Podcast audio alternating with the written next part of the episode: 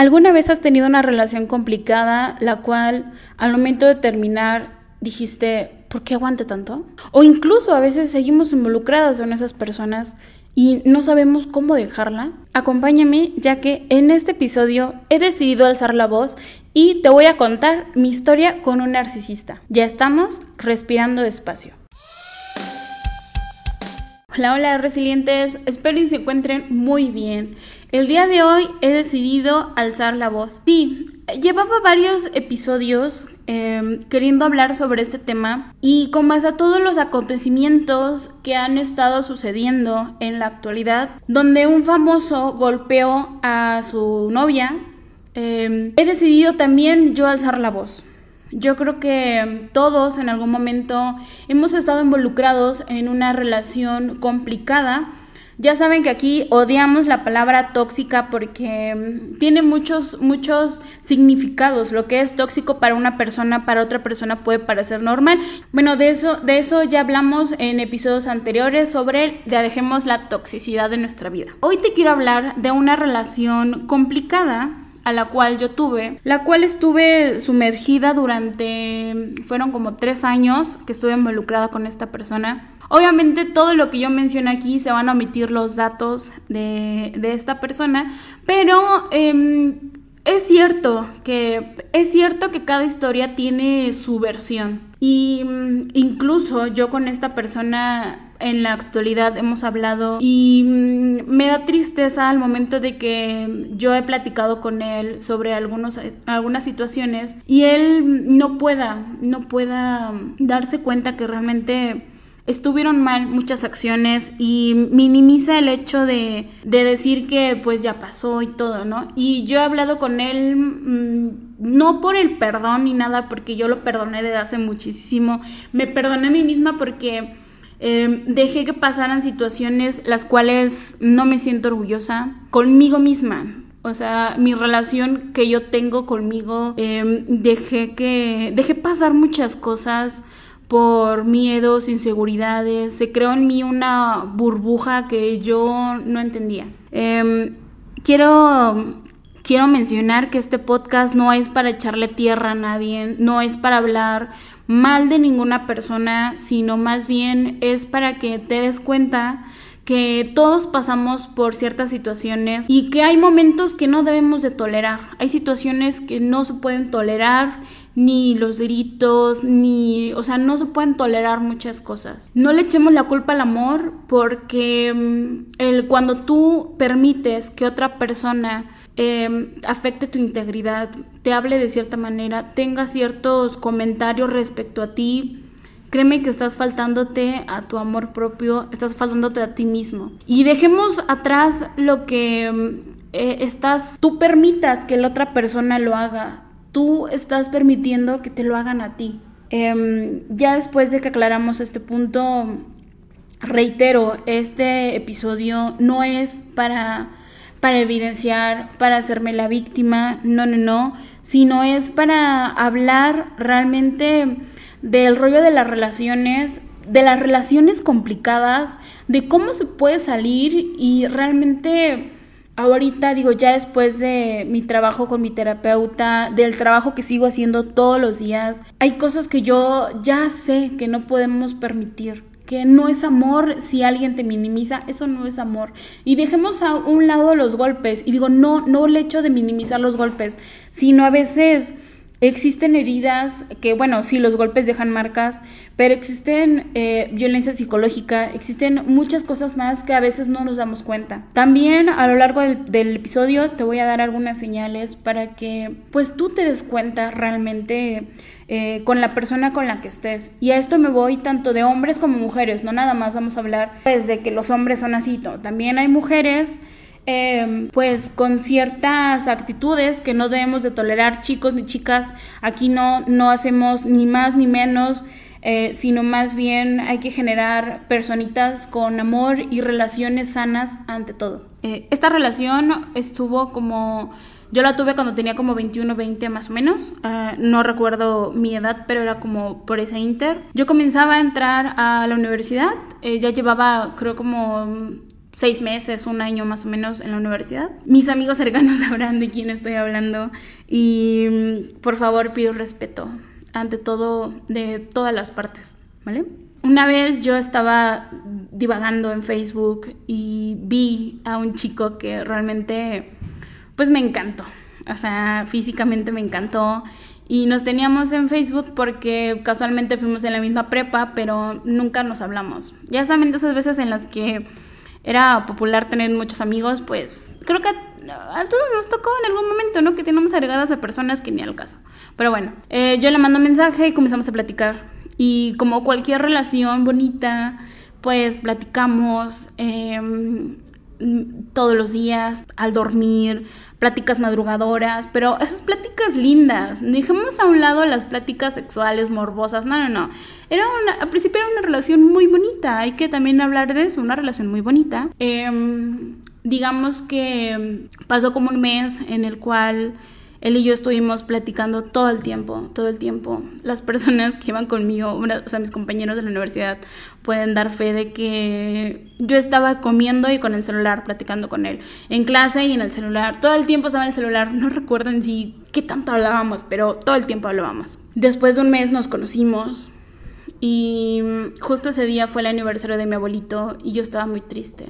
Entonces ese día nos quedamos a ver eh, por donde vive él y fuimos por una cerveza.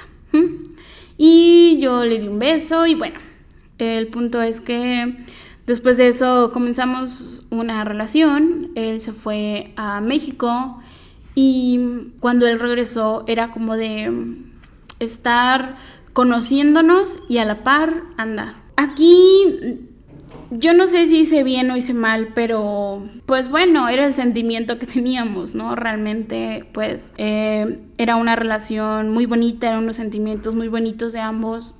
Eh, y pues ya, te estoy hablando que esto fue mm, como un diciembre, en enero, y llega el 14 de febrero. Ahorita lo veo y digo, Dios, la primera señal que me diste y no me di cuenta. Hacemos un viaje los dos a Tasco antes del 14 de febrero y pues em, estuvo muy bonito, realmente conocí Tasco de otra perspectiva, pedimos un tour y todo lindo, ¿no? Justo esa, esa vez eh, fuimos a un bar muy bonito ahí en Tasco. Digamos que los dos nos pusimos ebrios, lo que le sigue. O más bien, bueno, sí, los dos. Dentro de que estábamos tomando, yo veía que con base iba avanzando eh, pues la noche, pues uno se va poniendo un poquito más, ¿cómo decirlo?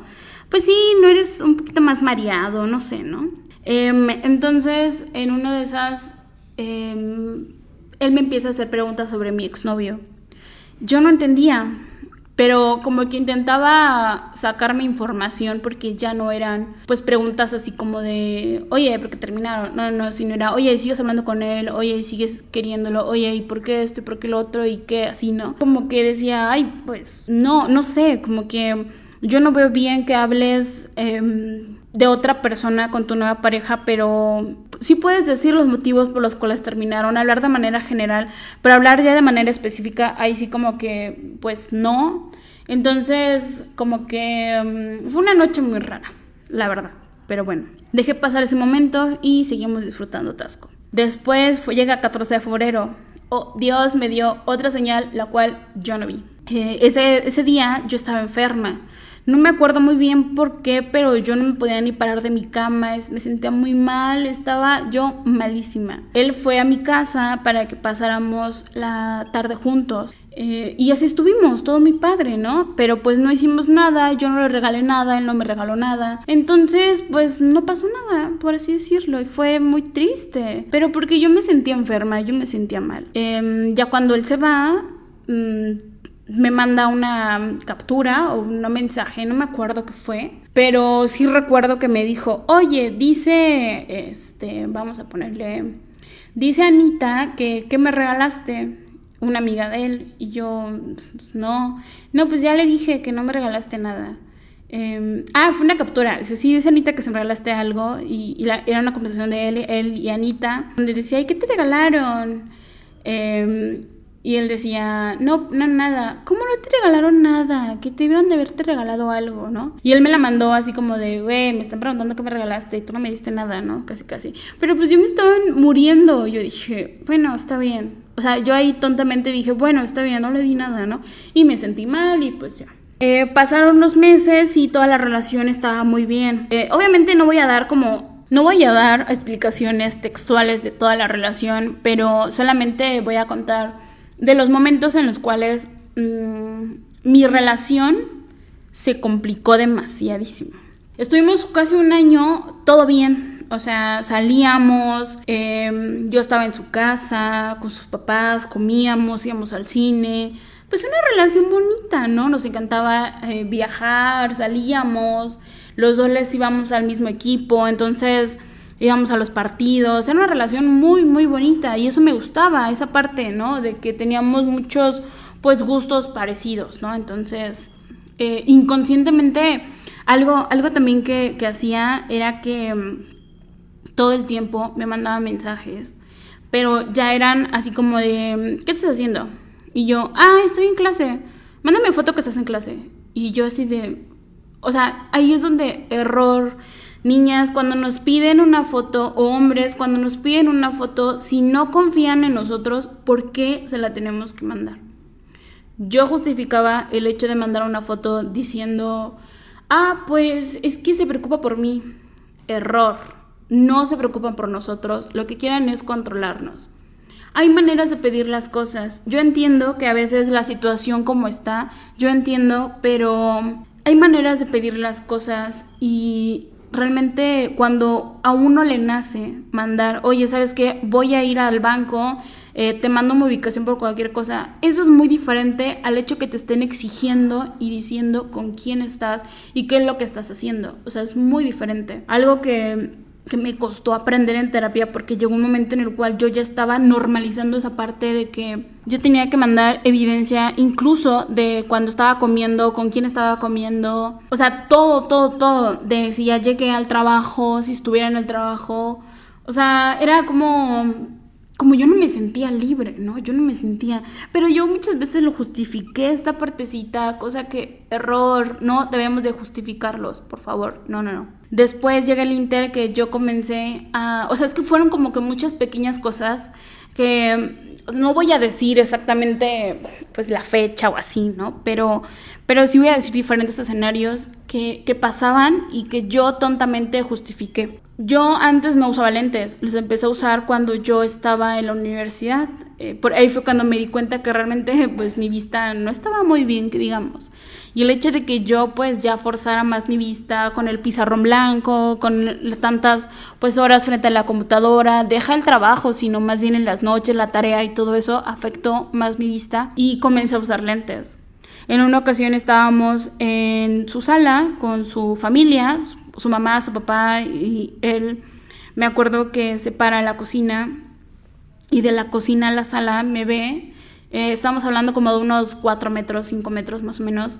Y me dice, eh, yo, o sea, yo traía mis lentes y me dice, ah, ya me aburriste con lentes, quítatelos. Y su papá se comienza a reír. Su mamá se le queda viendo así como de, ¿qué pedo contigo? Y yo así, o sea, lo único que hice fue, no, pues no me importa. Y así no me importa que, que ya no te guste, sino, o que ya te, te haga aburrido, ¿no? Y su mamá lo regañó y él así como de, jaja, es broma, es broma, ¿no? Pero pues ya había dicho esa tontería, así como, ¿qué onda? Eh, John buscó la manera en la cual yo no podía salir con mis amigos. Mis amigos de la universidad son mis hermanos, mi familia ahora, pero en ese momento pues yo nunca salí con ellos. La verdad los amo demasiado porque siempre estuvieron ahí a pesar de todo y siempre han estado ahí y en verdad los amo demasiado. Pero pues estás en la universidad, ellos tenían carro, entonces era así como de vamos a comer a tal lado, hay que hacer esto, hay que hacer lo otro.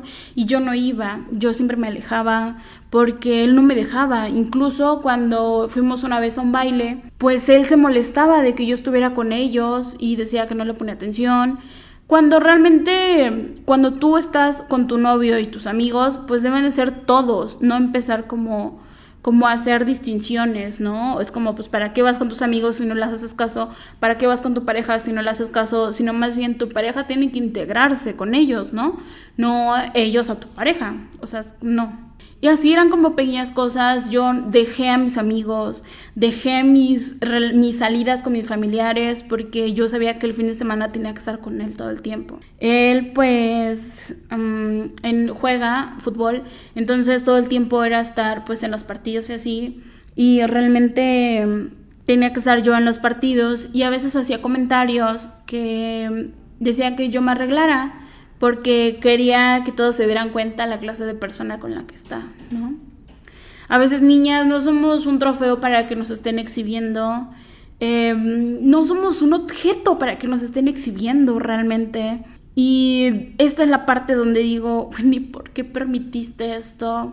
Ahí fue cuando yo empecé a tener, digo, ese tema no le he hablado, pero en este momento yo empecé a tener problemas alimenticios los cuales yo ya no comía, comía solamente cuando la gente me veía em, y eso era solamente cuando estaba con él, porque cuando estaba en mi casa decía que no tenía hambre. Em, y empezaron los ataques de ansiedad, que yo no sabía que era ataques de ansiedad, la depresión igual. Dejé de em, preocuparme por mí y solamente verme una cara bonita y una linda persona eh, frente a todos, ¿no? Em, digamos que imagínate ir eh, a los campos deportivos con un short coqueto, una blusita linda, súper pintada y todo, y unos taconcitos, ¿no? Es como tonto. Cuando pues a los partidos vas con jeans, tenis y blusita X o algo así, ¿no? Algo cómodo, ¿no? Pero pues no, porque yo tenía que verme bonita para él y que él me presumiera. Hubo ocasiones en las cuales pues los problemas comenzaron a avanzar donde ya era como que yo ya no sabía qué hacer porque me daba miedo que él se enojara, que él me terminara, que él, no sé, mi dependencia con él fue incrementando muy cabrón, muy cabrón. Mis amigos se daban cuenta y ellos ahora ya se alejaban, eh, ellos mismos se alejaban y realmente pues yo me sentía sola y solamente lo tenía él. Después de eso, él comienza a salir con sus amigas y sus amigas subían fotos y pues yo veía esas fotos. Em, dejamos de tenerlos en redes sociales él y yo porque pues, ¿cómo decirlo? Em, siempre había pleitos por este rollo de las fotos. Entonces dijo que para que yo dejara de estar ah, molestando, pues nos eliminamos, ¿no? Por los celos. Dentro de mí crearon unos celos enfermizos muy cabrón, pero esos no los justifico ni tampoco diré que no me arrepiento. Pero pues había motivos, había todos. Y más sin cambio no tuve el valor de terminar la relación cuando tuve que hacerlo. Por todas tantas las señales que, que pues él me estaba dando y había dado. Si la verdad notas que hablo medio pausado o algo así, es porque nunca había hablado abiertamente eh, de esto y hoy he decidido alzar la voz. Cuando ya empiezan a subir sus amigas las fotos y todo eso, pues él me decía que eran fotos viejas, y yo tontamente le creí. Entró en mí como una paranoia de decir, sí, sí, sí, todo lo que él me dice es verdad. Y yo le creí ciegamente. Incluso una vez le platicé a su mamá y su mamá me dijo, hija, aquí la única que entra a ser eres tú, no hay otra persona.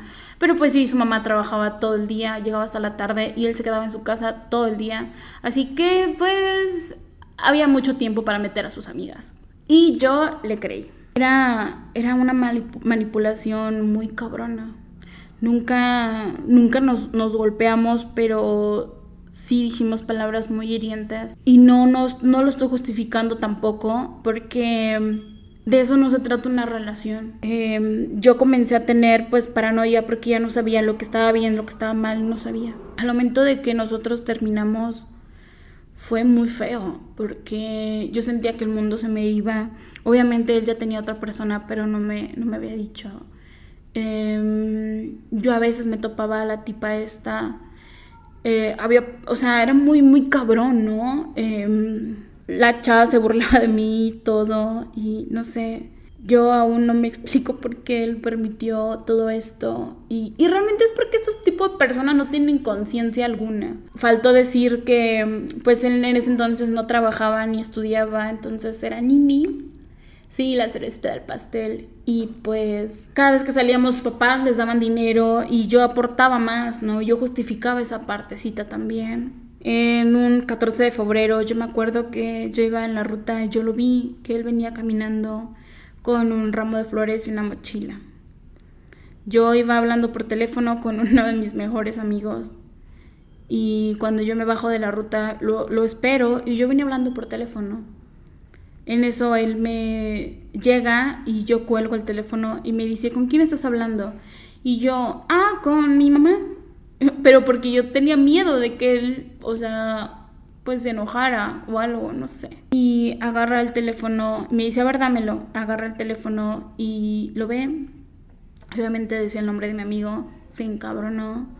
Me dijo que por mi culpa de que él está pues iba a tener una bonita acción conmigo, pero yo había sido una tonta y que pues lo, lo había, ¿cómo decirlo?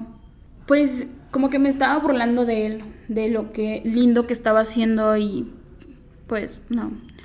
Em, para él yo me metí con todos mis amigos, lo cual nada que ver. Em, todo mi tiempo se lo daba a él. Mm, nunca me lo dijo así como de puta, pero pues sí daba a entender muchas cosas.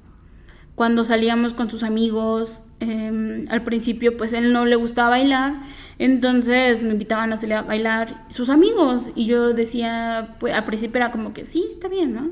Y al principio él no lo veía mal, pero ya cuando terminamos o salíamos del lugar, pues me decía que yo andaba coqueteando con todos sus amigos y todo.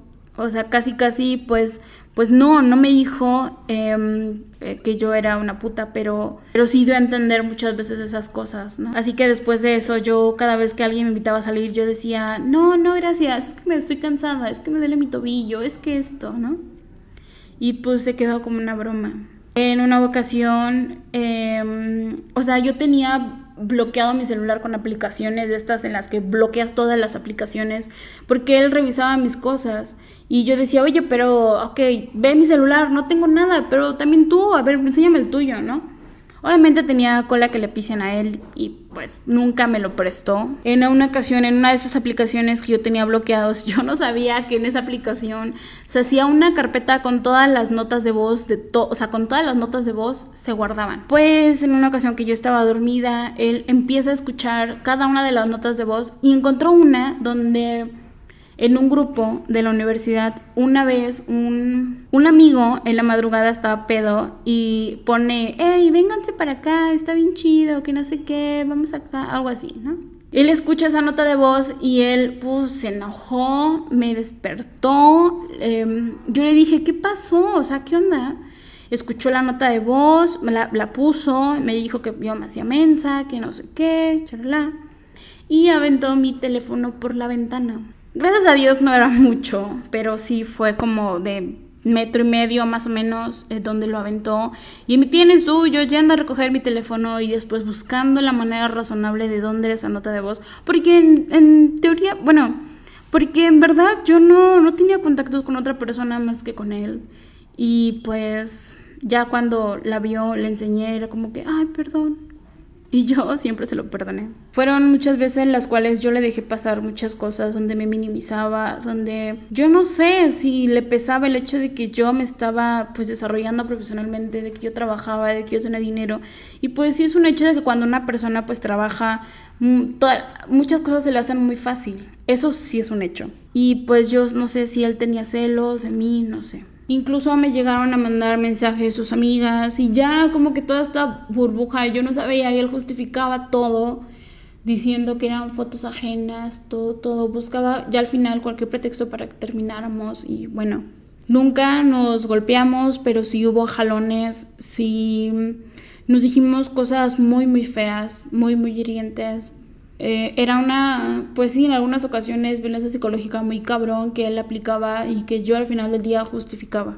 Al momento que terminamos, sentí que la vida y el mundo se me iba por el nivel de dependencia que yo tenía con él. Pasan los días, pasan los meses y yo decido, o sea, ya como que dije, ya, sale, bye, ¿no? Ya.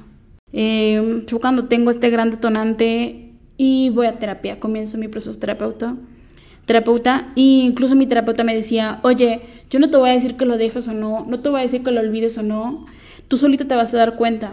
Y sí, gracias a que seguimos trabajando las dos, eh, pude superar esta partecita. Pero ahí viene lo más, em, creo que, pero esta historia no terminaría ahí. Eh, terminamos él y yo en mayo y como por noviembre más o menos, octubre, seguíamos teniendo contacto otra vez.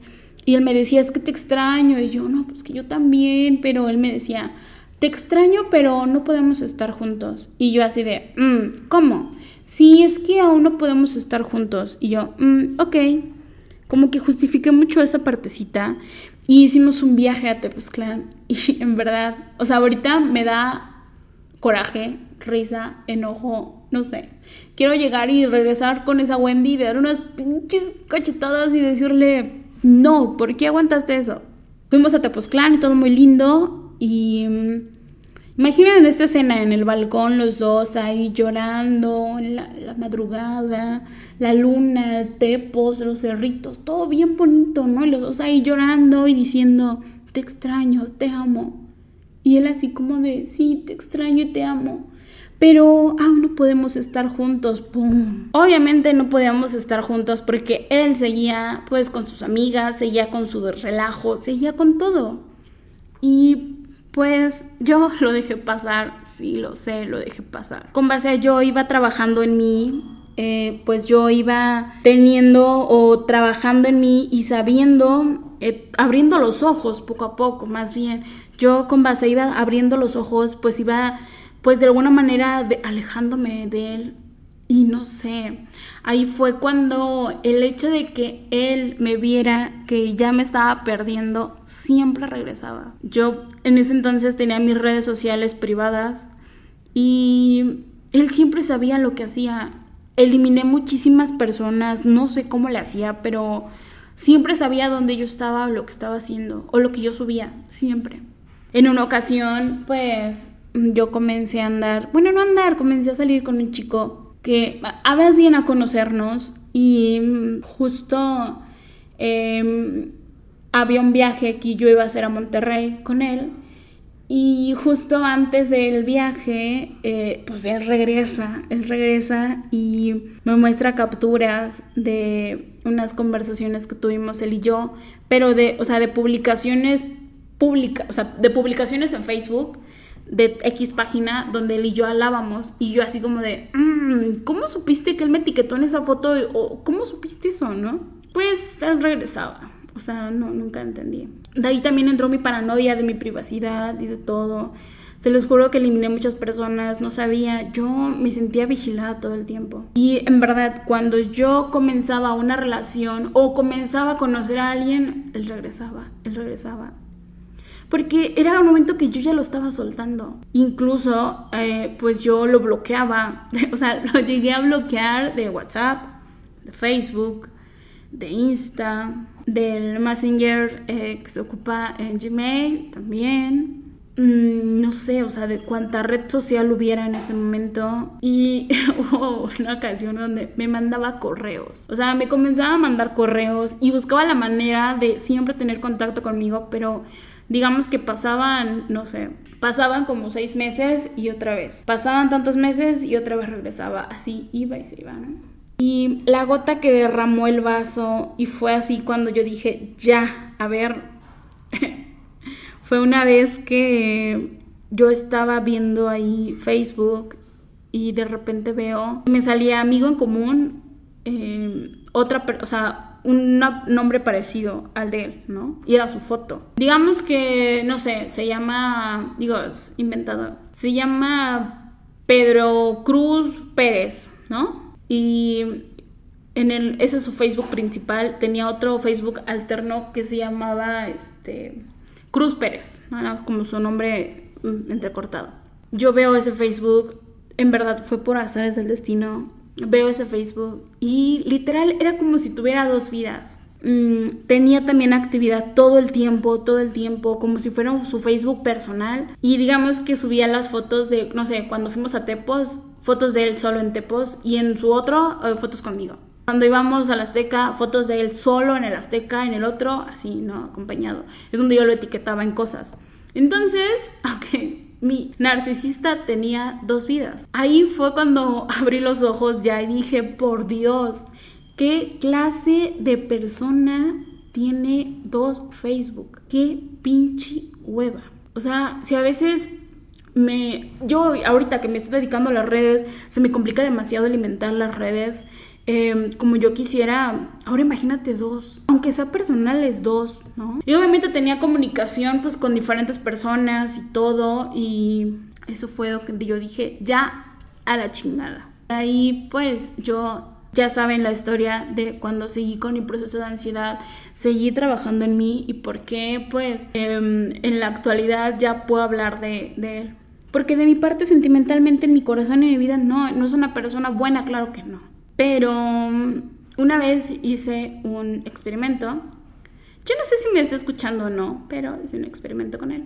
Y él tenía una novia. Em, tenía su novia y teniendo a su novia de foto de perfil en WhatsApp, decía que me extrañaba, decía que quería que regresáramos, decía que... O sea, me empezaba a decir cosas de amor, ¿no? Yo le hice entender que ese teléfono no era mío, que, bueno, que había dejado el teléfono y que otra persona que lo estaba contestando. Y empezó a decirme todo eso. Yo como otra persona le comenté que, dejara que la dejara en paz, o sea, que me dejara en paz, que yo ya había avanzado y él decía que no, que me extrañaba, que me amaba y no sé qué. Incluso, eh, bueno, él ahorita ya no está con esa persona, tiene otra persona, porque es una persona que no puede estar solo realmente y pues cada quien. Me sigue mandando mensajes de que me extraña, y todo, y yo así de, ok, compa. y a veces digo, en verdad, estas personas que no se dan cuenta, y pobres de las chicas que están con ellos y que le creen, y que realmente aguantan todo esto, yo, no, no, yo no creo que pues haya cambiado porque pues si no no me seguiría hablando y yo realmente pues ya o sea no sé no le tomo la importancia ya que, que merece te comparto todo esto porque es tiempo de que abramos los ojos, de que no esperemos que una relación llegue a los golpes, sino desde el primer momento hay que poner límites de ambas personas. No, no se justifiquen con el hecho de, oh, sí, es que se preocupa por mí. No, señor, no, no, mujer, no. Nadie tiene el derecho a obligarnos a mostrar con quién estamos, no. Si a ti te nace, eh, ¿sabes qué? Mira, estoy comiendo con mis amigas y te nace, mira lo que estoy comiendo, está delicioso, qué bueno, hazlo. No porque él te está diciendo, ok, me dijiste que ibas a ver a Juan. A ver, enséñame que realmente es tu primo Juan. No. ¿Para qué quieres estar con una persona que no confía en ti? Créeme que son pequeñas señales de, o sea, pequeñas señales que te pueden salvar la vida. Es un hecho de que en la actualidad, pues sí hay pues, gente, pues narcisista, psicópata, es, es verdad. Y tú hombre y tú mujer, no permitas no permitas que nadie te minimice. Creemos relaciones sanas, relaciones de confianza, relaciones transparentes. Ni uno es más que el otro. Creemos relaciones sanas. A continuación te voy a dar como algunas ya señales más específicos de mm, las cuales no podamos permitir y son señales de alerta. Mm, el hecho de que yo diga esta lista no quiere decir, oh, porque tuvo 3 de 10. No, no, no, no, sino verdad. Son pequeñas señales que tienes que darte cuenta y entre los dos platicar. Y no quiere decir que porque exista una señal la relación no va a funcionar o esta persona es una psicópata, es una persona narcisista. No, no, no. Pero no debes de permitir ese tipo de acciones. Y que las personas pueden cambiar, sí. Pero como dice mi buen Roberto Rocha, para el que una persona cambie es por voluntad propia, no porque por querer tener contento a la otra persona. No, no, no, te tiene que nacer a ti hacerlo. No porque tú le digas que tiene que cambiar, sino esa persona tiene que nacer de él hacerlo. Uno, la falta de empatía. Este tipo de personas no pueden sentir empatía con los demás. Y realmente, digo, al momento de que yo estoy leyendo esto, digo, uy, ¿por qué no me di cuenta antes, no? De que minimizar nuestros problemas, minimizar lo que sientas y decir, ah, ya, relájate, exageras. O sea, lo mismo que decimos con la ansiedad, no, no, no. Digo, realmente queremos estar con una persona que se preocupe por nosotros, que realmente nos entienda y ante todo que no nos minimice. Dos, el poder de la manipulación. A veces no lo vemos, pero en verdad es increíble cómo estas personas son capaces de manipular a otras personas. Son capaces de hacer creer lo que sea necesario para obtener solamente su beneficio personal. En este caso, alejarme de mis amigos. Yo en verdad amo demasiado a mis amigos y yo digo, güey, aguantaron muchísimo, por eso los amo. Y el hecho de que él me manipulara y me dejara, pues literal, o sea, dejarlos, o sea, no, no puedo creerlo. Es la irresponsabilidad. Pero hablo en esto de irresponsables, de que sea un comportamiento impulsivo y la responsabilidad forma parte de su estilo de vida. Que realmente eso ya sea como pues normal en este tipo de personas. Esas personas nunca van a admitir que se equivocaron y mm, son capaces de volverse inocuos con cualquiera que se les acuse por algo. Es como de no, o sea, tú estás mal, tú estás loca, ¿cómo crees? El objetivo de este comportamiento es conseguir que a causa de todo esto, el que se sienta culpable eres tú porque te estás quejando de su actitud. Logran manipular y volteártela. Ahí es como que todo te lo voltean al, al final del día el que está mal eres tú y no él. ¿Mm? Cuatro, mentirosos patológicos. Híjole, aquí en verdad Ah, no, no sé. Son unos expertos mentirosos. El arma de la mentira es su arma de todos los días y que hacen que tú les creas. Estas personas tienden a mentir continuamente. Sus vidas conforman una interminable telaraña de mentiras que nos enredan y uno en verdad termina por, por justificarlos. Yo cuando veía las fotos, yo decía, sí, yo le creo. Esa foto es vieja, sí, sí, sí. Aunque yo estuviera viendo que esa camisa se la acaba de comprar, porque él tenía ese encanto de mentir. 5. Encanto superficial. Este tipo de personas suelen ser encantadores y tener cierto atractivo, eh, puesto que su carácter es extrovertido, decidido y valiente. A veces esto, híjole, o sea, obviamente esta parte con las demás. No, no nos vamos a cerrar cuando veamos un chico encantador. Pero mm, creo que este sería como un rasgo particular porque le da un plus a, a su narcisismo. En ningún caso son tímidos ni temerosos de hacer o decir lo que quieren, lo que puede ser malinterpretado como una alta autoestima del yo, yo, yo, yo. Estas personas lo son. 6. Falta de remordimiento. Estas personas no sienten culpables por el sufrimiento y el dolor que infligen en las otras personas o por el cual sus acciones en general logran hacer sentir mal a otras. Nunca te van a pedir pedir perdón sincero, sino simplemente es un ya, perdona, ya pasó, ya relájate, ya. 7. Se aburren con facilidad. Tienen necesidad irremediable de sobredosis de adrenalina, puesto que se aburre con facilidad, por lo que siempre están buscando situaciones a la que les excita la emoción. Híjole, con esta persona, no sé si, sí lo había lo he hablado en podcasts anteriores, donde yo tuve mi época fiestera por la ansiedad, pues era con él. Porque los dos teníamos un índice de adrenalina muy cabrón y de fiesteros muy cabrón que ni uno ni otro eh, lo controlaba. En el caso mío era por mi ansiedad, la manera en la que yo sacaba mi ansiedad y en él porque pues es una persona que exceso de adrenalina. Muchas de las veces peligré gracias a él y no tenía esa madurez ni esa conciencia de decir, eh, ya, nos estamos pasando, pues, no. Como que fuéramos la combinación perfecta y fue uno de los factores por los cuales duramos mucho y tenemos esa conexión. 8. Acoso o bullying. Estas personas suelen hostigar a aquellos que no les aportan algún beneficio, lo que implica que son sus subordinados, em, disfrutan haciendo su poder sobre los más frágiles, intimidar. Y esta partecita viene cuando, cuando yo literal tenía miedo. Tenía miedo de todo lo que subía, todo lo que compartía, porque sabía que él iba a ver. No sé cómo le hacía, pero veía todo. Y cómo se enteraba cuando yo realmente estaba conociendo a alguien, siempre parecía, siempre parecía, en verdad, me perdí grandes oportunidades con grandes chicos, o no sé si hubieran sido relaciones bien o no, pero de conocernos por culpa de él, porque siempre regresaba y buscaba la manera de otra vez atraer mi atención. 9. Justo lo acabamos de hablar, poder y control. Estas personas tienen una necesidad obsesiva por ejercer el poder y el control sobre las otras personas. Sumando a esto, también que son unos buenos controladores y la manera en la que logran manipular a las demás personas. Gracias a, a que pude abrir los ojos a que todo esto, como lo dije, no fue algo físico, pero sí fue violencia psicológica y que tuve yo que trabajar en terapia y que siempre seguí yo al pie del cañón y que ahora ya no, quiero, no voy a decir que todos los hombres son iguales, no, no, no, no todos los hombres son iguales, que nosotros elijamos ciertos patrones es muy diferente,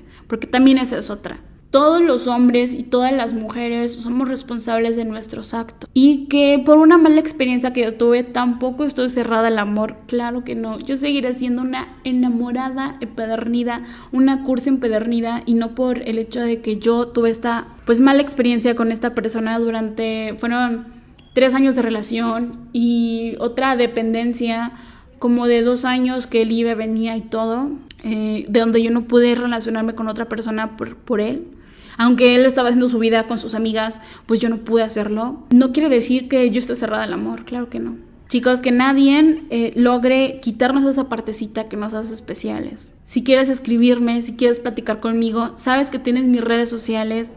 Cualquier cosa, en verdad, puedes contar conmigo. Gracias por escucharme hasta acá. Lo hablo desde lo más profundo de mi corazón, de mi ser. No estás solo por favor, date cuenta de todas las relaciones, porque también estamos hablando de una relación pues de pareja, pero todo esto puede ser también relaciones de amigos, relaciones de familia. Hablamos de las relaciones en general y créeme que nadie tiene derecho a minimizarte, nadie tiene derecho a faltarte respeto, nadie tiene derecho a tener el poder contra ti. Creemos relaciones sanas de todo tipo y en todos los aspectos. Gracias, gracias, gracias por acompañarme en este episodio y sigamos respirando despacio.